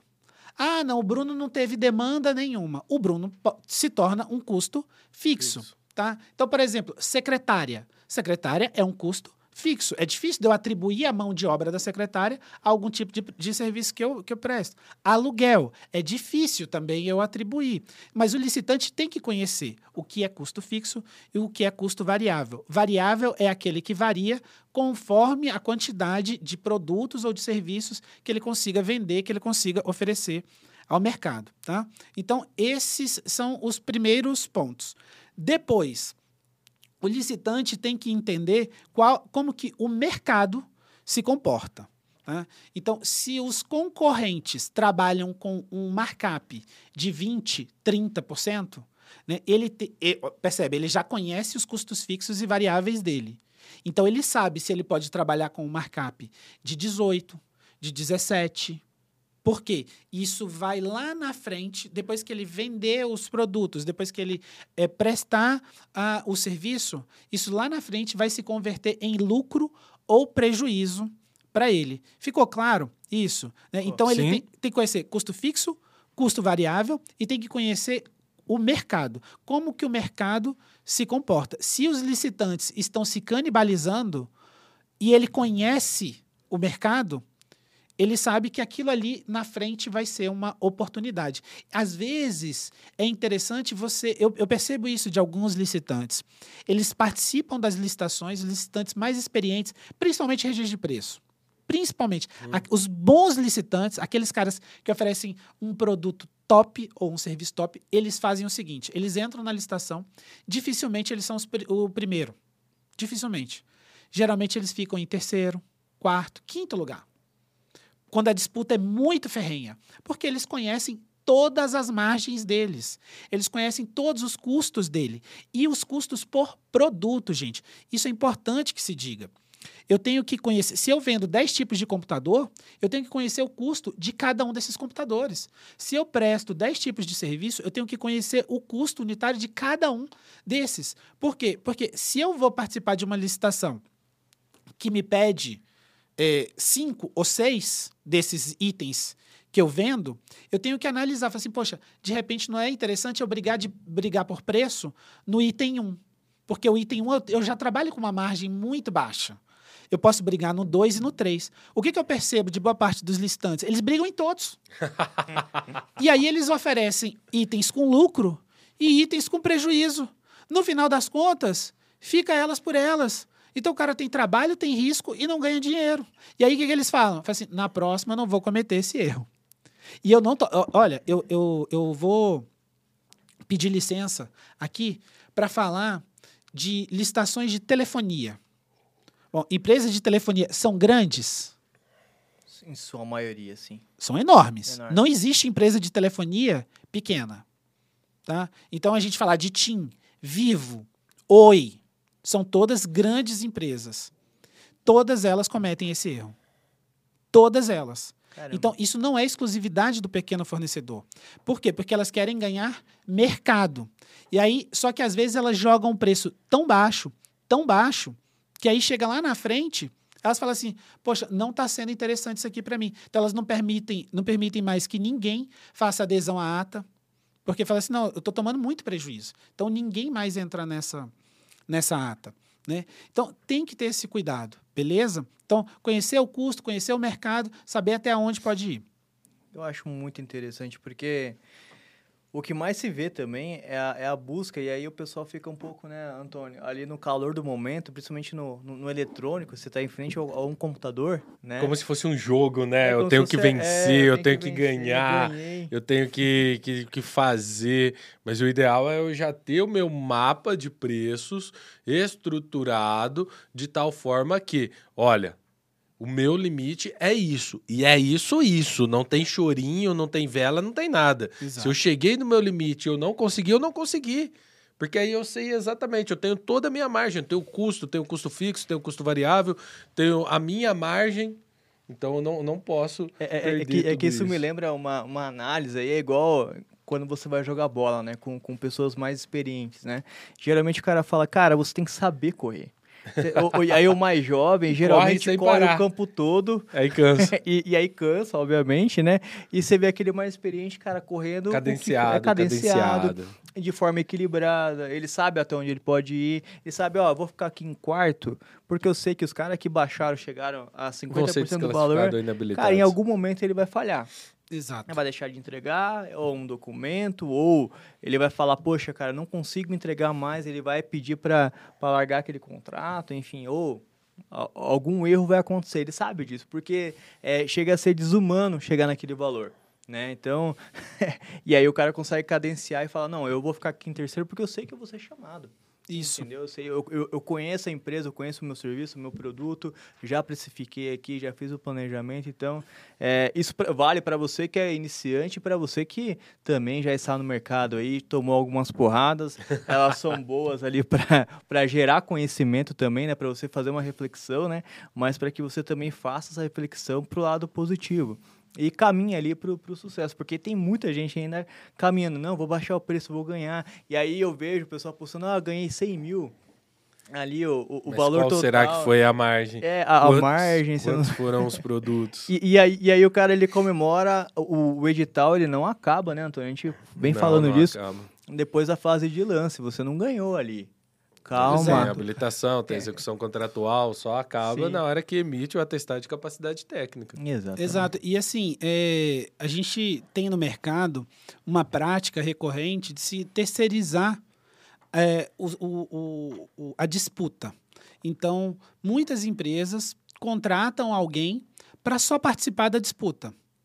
Então, o, o, funcionário que participa ali da fase de lances, ele ganha uma comissão pela, pelas vitórias, certo? Sim. Então, ele, se ele vencer a licitação, ele vai ganhar uma comissão sobre o valor da licitação. E se o empresário não conhece bem todos os custos e não, não deixa claro qual é o valor limite que o, o cidadão pode chegar, ele quer ganhar a disputa. Então ele vai, vai descer, vai descer, vai descer, vai descer o preço e depois se vira empresário para entregar. Tá? Então a gente tem que ter noção disso quando vai participar de uma, de uma licitação. Tem que saber onde, onde pode chegar. É, o licitante que é mais bem preparado, eu gosto muito de observar, eu, tem, eu, eu, eu, observo alguns licitantes, em todas as licitações eles têm o mesmo, a mesma conduta. Eles sabem quem são o primeiro, o segundo, o terceiro colocado. Eles ficam ali quarto, quinto, eles, eles já sabem. Ah, fulano vai perder porque o fulano não tem o documento tal. Ciclano vai perder porque o ciclano está sendo sancionado agora no, no processo tal. Então, olha, ele conhece o mercado. Ele conhece a margem dele. Ele sabe que ele não precisa jogar o preço lá embaixo. Então, ele vai passo a passo, utiliza todo o processo licitatório de maneira inteligente para conseguir vencer e ganhar uma, um, um, valor justo, conseguir vencer com uma margem justa, que não puna a empresa dele. Né? Ele não está ali.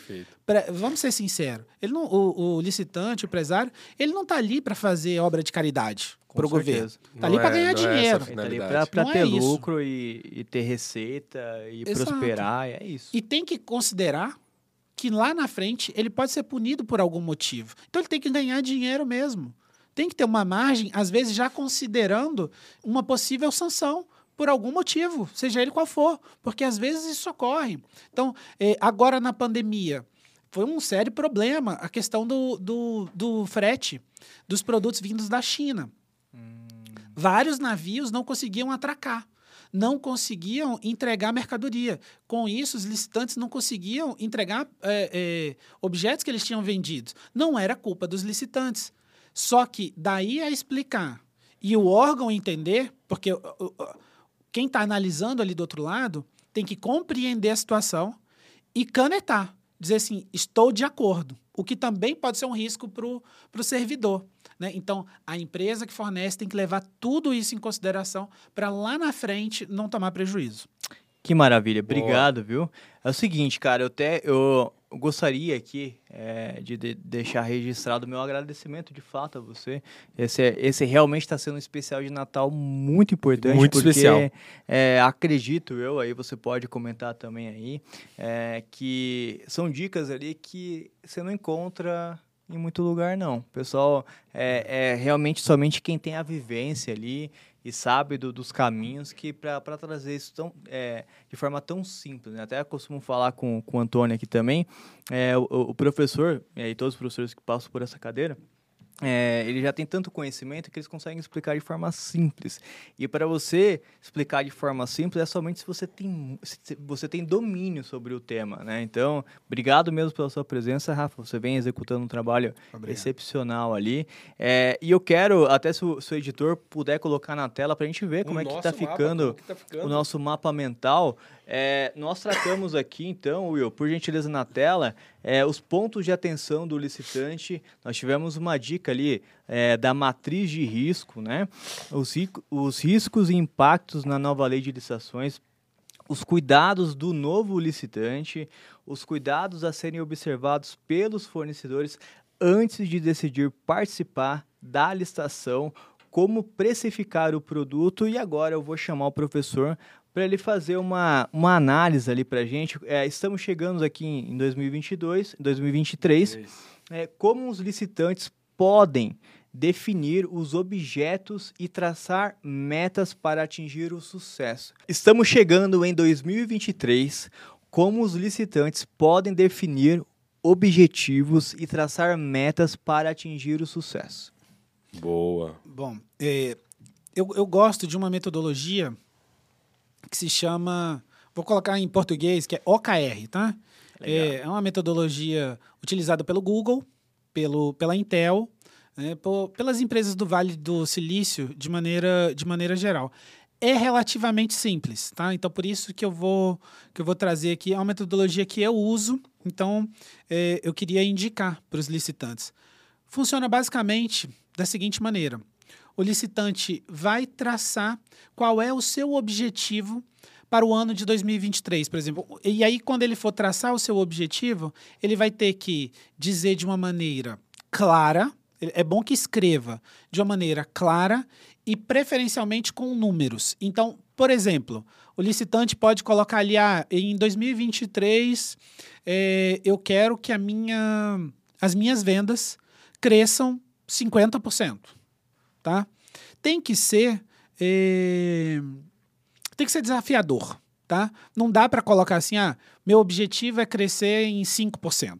Isso aí não é desafiador, isso aí você vai se manter basicamente na mesma. Quem cresce 5 perde 5 também e nem percebe, é, muitas vezes, né? Então tem que ser desafiador. Então ele escreve o seu objetivo, onde ele quer chegar ao final de determinado período e traça uma um, um, um, valor, um número ali para ficar mais claro para ele e para a equipe, beleza? Feito isso, ele vai criar os seus resultados-chave. Esses resultados eh, podem ser compartilhados, podem ser, na verdade, eh, descritos por áreas dentro da empresa. Então, vamos supor, eu posso ter um resultado para o marketing, eu posso ter um resultado para a turma de vendas, eu posso ter um resultado para o pessoal que faz é, algum tipo de manutenção. Tá? Então, cada uma das áreas vai ter resultados-chave que levam ao atingimento do meu objetivo geral. Beleza? Então, esses resultados-chave de cada área dessas vão é, colaborar para o atingimento do meu objetivo geral. E esses resultados-chave têm que ser observados num período mais curto. Então, se eu estou traçando um objetivo para todo o ano de 2023, por exemplo, lá no final de 2023 ou início de 2024, eu quero ter atingido determinado patamar, os meus resultados serão trimestrais, bimestrais, serão de períodos curtos, por quê? Porque assim eu consigo acompanhar de perto se eu estou no, no rumo certo ou não. Não dá para chegar lá no final do período e observar. Vou tentar, tentar simplificar aqui, colocar um, um exemplo para deixar claro. Então, o licitante que vende Papai Noel. Pronto, ele vende Papai Noel. Então, ele pensa, poxa, no final do, do ano, um, uma série de municípios fazem compra de Papai Noel para fazer a decoração da cidade. Então, qual é o período que ele vende? No final Dezembro. do ano. Dezembro. Dezembro, né? Então, lá no final do ano ele vende. As licitações ocorrem antes, obviamente, né? Então ele se prepara para fornecer lá no final do ano, ele participa de licitações por volta do meio do ano e no primeiro semestre ele faz o planejamento dele para conseguir concretizar aquele plano de vendas lá no, no, no final do ano. Ora, tem uma série de itens que ele pode melhorar já agora no primeiro trimestre. Por exemplo, é, acompanhamento de, de editais. Então, de repente, ele tem uma pessoa lá que fica lá no computador dia e noite olhando se surge um edital. Essa uma pessoa não dá conta. O que, que ele faz? Terceiriza isso. Terceiriza. Olha, é uma ação, é um resultado-chave que ele pode ter. Qual é o resultado-chave dele? Aumentar a minha abrangência. Meu resultado-chave para a área de marketing, por exemplo, é aumentar a abrangência. Então, como que eu vou fazer isso? Aí é outra história. O objetivo é o quê? O resultado é o como, tá? Então, como que eu vou fazer isso? Ah, vou terceirizar para com licitação, por exemplo. Vou terceirizar, vou colocar lá para eles, eles vão me apresentar os editais que vem de Papai Noel do Brasil inteiro, porque uma pessoa que eu tenho não consegue fazer isso. Então, atingir esse resultado chave. Pronto, já tenho essa, essa etapa concluída, porque eu quero vender muito mais, certo? É, aí, para o financeiro. Bom, financeiro é, costuma trabalhar com uma margem de lucro de 18%, tá? Uma margem final de 18%. Tem uma série de custos ali na empresa que impactam essa margem. Então, olha, financeiro, o teu resultado-chave é reduzir os nossos custos fixos em tantos, tantos reais, em X%. Por quê? Porque eu quero aumentar a minha margem para 18, para 18, para 28, por exemplo, tá? Eu tenho 18, quero aumentar para 28, quero ter essa, essa, essa, esse, esse, esse nível de, de, de lucro maior. Por quê? Porque chegar lá na frente, eu vou decidir se eu vou, se eu tiver poucos concorrentes, eu vou decidir se eu vou trabalhar com a margem alta. Se eu tiver muitos concorrentes, eu posso, eu quero ganhar mercado. Então eu posso reduzir a margem em determinadas licitações e aumentar nas outras. Então, financeiro, teu resultado chave é reduzir o meu custo fixo, porque o variável eu quero deixar para o momento da licitação, certo? Então eu trabalhei em duas áreas, no marketing e no financeiro, ambas é, indo para a mesma direção, que é atingir o objetivo de aumentar 50% das minhas vendas. Aumentar minhas vendas em 50%. Eu só posso aumentar as vendas em 50% se eu conseguir ainda ter lucro. Não, não, não faz sentido eu aumentar tendo prejuízo. Então, eu tenho que trabalhar no financeiro. E tenho que trabalhar no, no, no acompanhamento das licitações também. É, é esse, é, essa é a metodologia que eu sugiro. Então, chama OKR, objetivos e resultados chaves, certo? Objetivo, onde eu quero chegar, resultado, como eu quero chegar. Traço resultados para cada área da, da, da, da companhia e cada área entende o seu papel no atingimento daquele objetivo geral da companhia. Lembrando que pode, podem existir mais de um objetivo. Pode existir mais de um objetivo. Eu posso ter dois ou três, mas não posso ter muitos. Né? Não dá para falar assim, ah, eu quero aumentar minhas vendas em 50% e eu quero dominar o mundo. Pô, não, não dá, né? Vamos, vamos com calma. Metas é, é, é, palpáveis. Palpáveis. Reais palpáveis, porque senão eu diminuo a moral do time Com também. certeza. Tem que ser palpáveis, mas tem que ser desafiadoras. Tá? Ficar onde está, a gente já falou lá no início do, do episódio, que significa fracasso no longo prazo. Então, cara, ele tem que pensar em crescer para se manter. Essa é a, é a regra. Muito bom, muito bom Boa. mesmo. E, e mais uma vez, isso OKR está lá no seu curso também. Tá lá, a é gente mesmo. Já, é, eu, eu ouvi, eu claramente ouvi. É, e também tem para a área pública, é, é, sempre tem aqui a área pública também participando, né? Tem ali voltado o curso para a área privada e também para a área pública. Então ele vai poder implementar ali essas questões também no seu órgão público, trazer inovações, enfim, é bem bacana e recomendo. Professor, nós temos aqui o objetivo também de comemorar essa data tão festiva, né? Você falou ali em promessas, né? É, essa é uma data que a, é, o pessoal começa a fazer promessas e traçar metas, então já vai mais uma dica aí. Se você quer ali uma, uma meta pessoal, é, coloque uma só. É, saúde, beleza, eu vou tratar da saúde. Uma vou- área, né? É uma área, só agora não vai fazer vários e vários. Dez objetivos, você não vai alcançar nenhum, né, Antônio? É, tem, tem, que, tem que focar em um e seguir. E seguir, exatamente. Estamos aqui com ele, que vai filosofar também co- com a gente aqui. É, é um, é um personagem aí que a gente é, trouxe esse ano, né, é, de 2022, e que ele arrasou aqui. Então, ele, para findar e para a gente fechar esse ano de 2023, trouxemos ele novamente aqui. Ele quem é, tá- tá de barba nova, não Barba é a barba nova. do Papai Noel, obviamente é a barba própria. É, é o único personagem ali que não precisa colocar uma barba, né? E ele veio aqui justamente para trazer reflexões, para trazer também, eu não sei se ele vai trazer o Cal hoje, eu, eu vou ficar atento a isso também. Ele trouxe Cal de Natal. é o Cal de Natal, que é a nossa central de atendimento ao licitante. Então, todo licitante ele pode mandar a sua, sua pergunta, que nós vamos trazer uma por episódio aqui para poder é, responder. No caso, você vai responder, tá? Só para deixar claro. e, e ele vai trazer o quadro dele. O Cortella está aqui, o nosso Cortella, né? Sei que nada sei. Seja bem-vindo ao especial de Natal, Mário Sérgio Cortella. Seja bem-vindo, Mário. Bugou. É, ele dá Travou. umas travadas de. de- Obrigado Ah, É, pela introdução. Infelizmente eu tô um pouco no 3G, mas já já volto ao 4G. Que bom que aqui tem Wi-Fi. Assim eu não dou tanta travada. A anteninha tá nova aí, ô Mário. Sim, sim, exatamente. Muito prazer, Rafael Bota. Estava assistindo conteúdo de qualidade, muita informação boa. Realmente é um prazer te conhecê-lo. O prazer é todo meu, Cortella. Sempre, sempre tento acompanhar suas filosofias no final de semana. Que bom, fico feliz. Temos um fã ao meu lado. Tem um fã. Tenho um fã, sim, tenho fã. Ótimo, isso é muito bom, porque me dá um pouco de felicidade.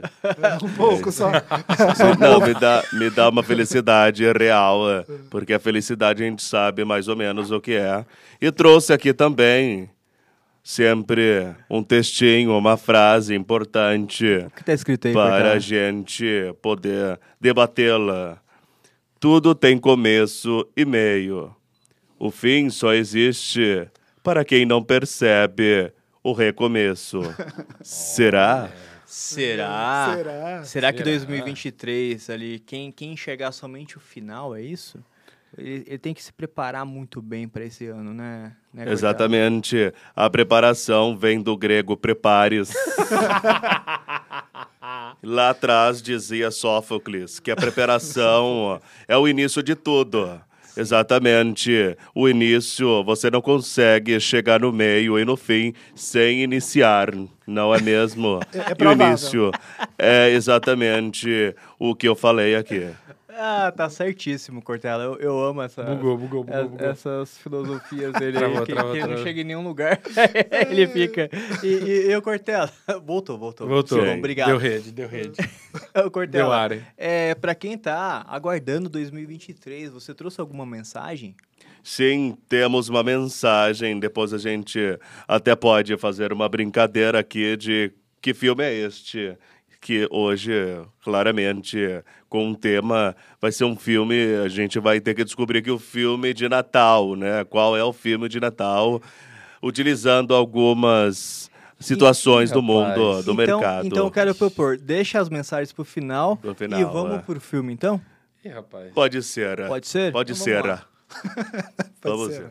ver. Então, Rafael Mota, muito bem-vindo. Hoje, esse quadro. Ih, Ele bugou, sempre tra- bugou, bugou. É, é Travou. um pouquinho de paciência, É, é. tá? Porque o nosso Acontece. Cortella, ele não tá... Vai se tratar tá sobre calibrado. filmes, esse quadro. Vai se tratar sobre situações que o licitante passa e no final eu digo qual é o nome do filme e vocês tentarão descobrir.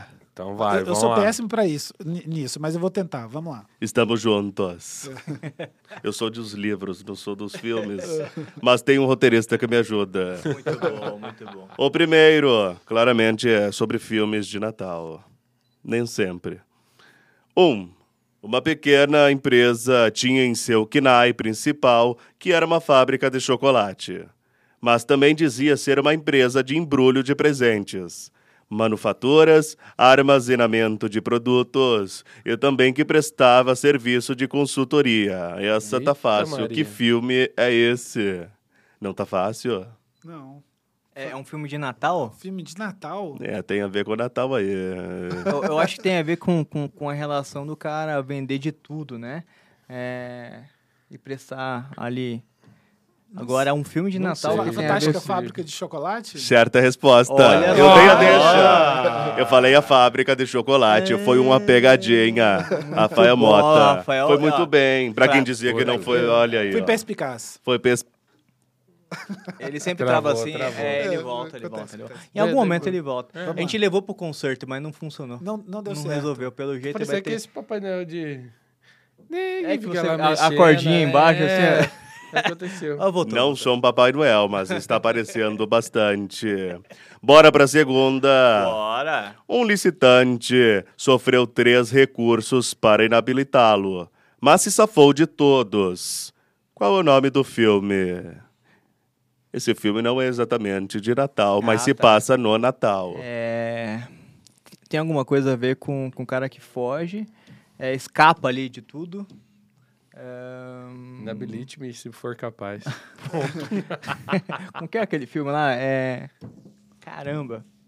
Não sei, Cortella. Eu, eu vou Também não passar faço essa. ideia, não faço É, ideia. Eu sou ruim de filme também.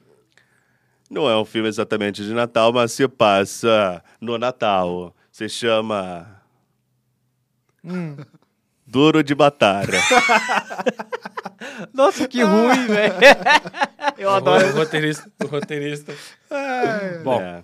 vamos lá. O que mais tem? Esse é o nível das piadas. O que mais tem, Cortella? É, E Cortella, por último- Você, você é melhor com filosofia. Obrigado, sempre quis ouvir isto. Olha lá. Terceiro e último. Um prefeito queria fazer uma licitação para comprar um avião que pudesse levar sua sogra para um país bem distante. Mas não deixaram. Não deixar. E a razão que deram para isso é o nome de um filme. A razão que deram para isso. Caramba, é muito complexo. É, não, ele, ele se preparou bastante para pra caramba. fazer isso. O, o muito- prefeito, ele quis fazer uma, uma licitação. Ó, Comprar um avião pra levar a pra sogra levar e a não sogra deixaram. pra um lugar distante Sim. e não deixaram. A gente não pode esquecer que a gente está falando com Cortella, né? É, então com o Cortella. nível é, um- é um O pouco... nível é muito alto. Assim, Ô, é, é de outro planeta. É uma assim. charada que a gente não consegue alcançar. E, ó, eu nem vou me meter a falar qual que é o. Você o pode dar uma dica? É uma Cortella? dica, assim? Fala sobre a felicidade. Ah lá. A, procura, da, felicidade? Não?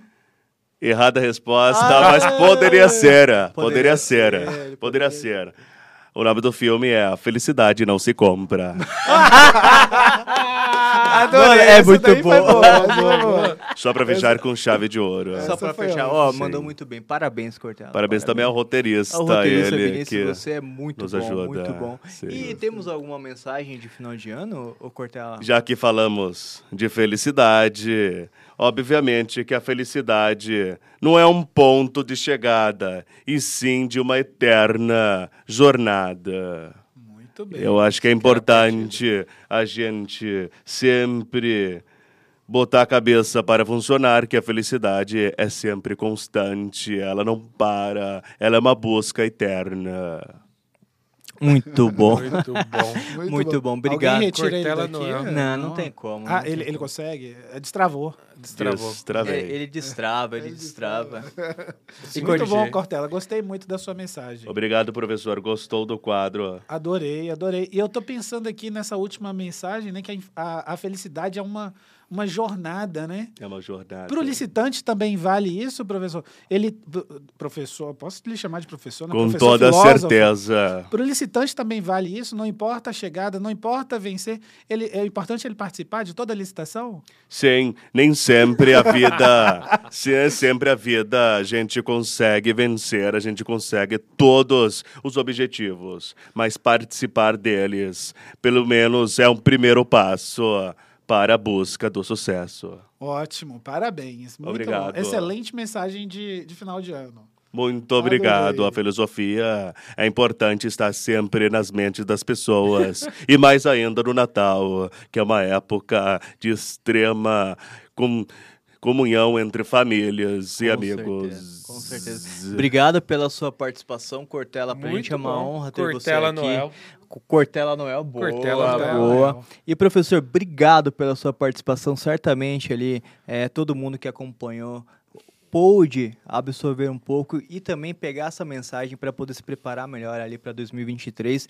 Você licitante que está nos acompanhando agora, já está disponível o mapa mental para que você possa baixar ali na, na descrição. Também vamos mandar aqui no chat para vocês baixarem eles ali e aí acompanhar e tirar, fazer o seu, o seu dever de casa ali para você se preparar de fato para 2023 e ter sucesso no mercado das licitações. Antônio, obrigado mais uma vez. Mais uma Fechando vez, 2022. Fechando 2022, quantos episódios legais e, e eu acredito que fechamos com chave de ouro. E 2023 teremos a terceira temporada do Com Licita Cash. Então, para você que nos acompanha aqui, desejo um feliz Natal, que o Natal ele, ele seja, ali, ele sirva para todos vocês é, muita paz e muito amor no coração de todo mundo. E que Natal, Ano Novo, você é, festeje aí com a sua família e seja ao lado de pessoas queridas e que 2023 seja um ano de muito sucesso para você licitante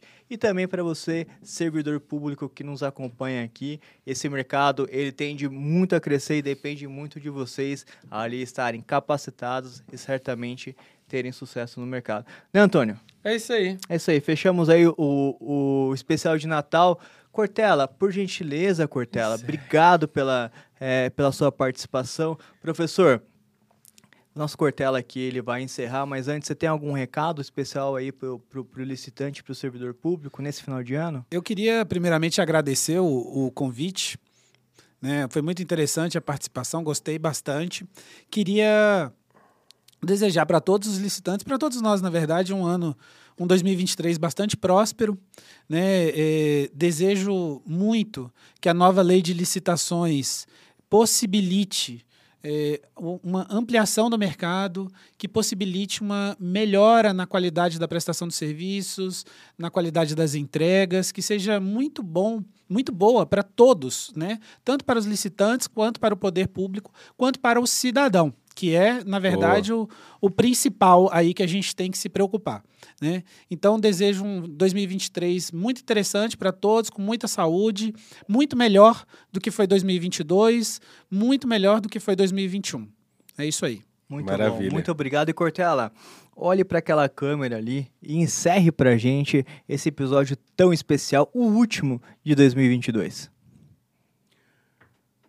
Obrigado a todos que nos acompanharam até o presente momento, nos ouvindo, nos assistindo. E obrigado, Rafael Mota, por vir até aqui. Foi um prazer, seja sempre muito bem-vindo. Espero que tenha gostado de tudo que viveste até o presente momento. Você, Bruno, muito obrigado. Você, Antônio, muito obrigado. Graças a vocês. Tivemos um ano também com muitas alegrias, um ano muito próspero, com muitas informações aos licitantes. E antes de finalizar, uma frase importante de Natal. Que nunca perca a esperança a quem tem sonhos maiores que a própria vida. Tchau e um grande 2023 e um grande Natal a você e sua família. Muito bom, obrigado, obrigado.